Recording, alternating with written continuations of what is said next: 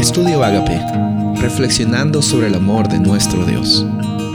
El título de hoy es La importancia de la hora del juicio, Apocalipsis 14:7. Diciendo a gran voz, temed a Dios y dadle gloria, porque la hora del juicio ha llegado, y adorad a aquel que hizo el cielo y la tierra, el mar y las fuentes de las aguas.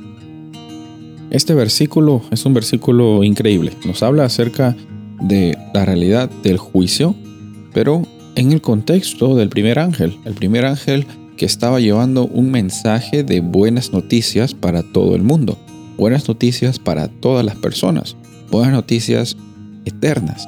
No solo son noticias buenas para un grupo de personas, sino para todo el mundo. ¿Cómo es que un mensaje de buenas noticias está conectado con una realidad de juicio? Esa palabra que muchas veces nos trae miedo cuando la pensamos. Y vemos que hay una importancia entre la realidad del juicio y también la necesidad de que las personas escuchen de estas buenas noticias. ¿Por qué es que es necesario el juicio celestial? En primer lugar, el juicio celestial no es un juicio injusto.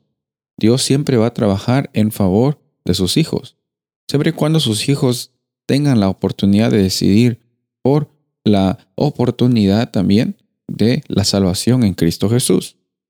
Ahora, otra cosa que consideramos en el juicio, bueno, el juicio es necesario que suceda, el juicio celestial, porque en ese momento y en ese proceso, que es un proceso, se está mostrando, se está evidenciando la realidad de un Dios de amor y también cuál es el concepto del bien y del mal.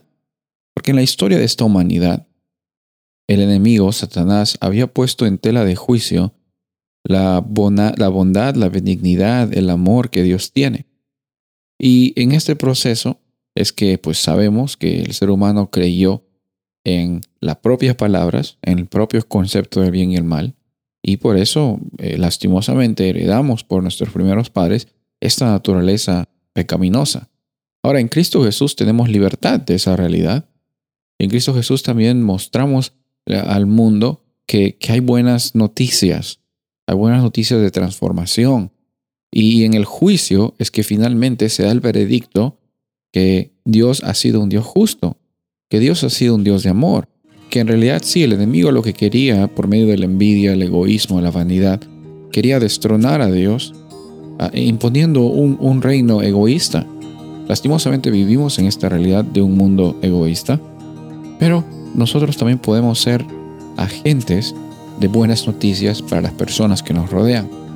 Es importante que el juicio suceda porque es importante que el veredicto de verdad y de amor sea mostrado para las personas. Soy el pastor Rubén Casabona y deseo que tengas un día bendecido.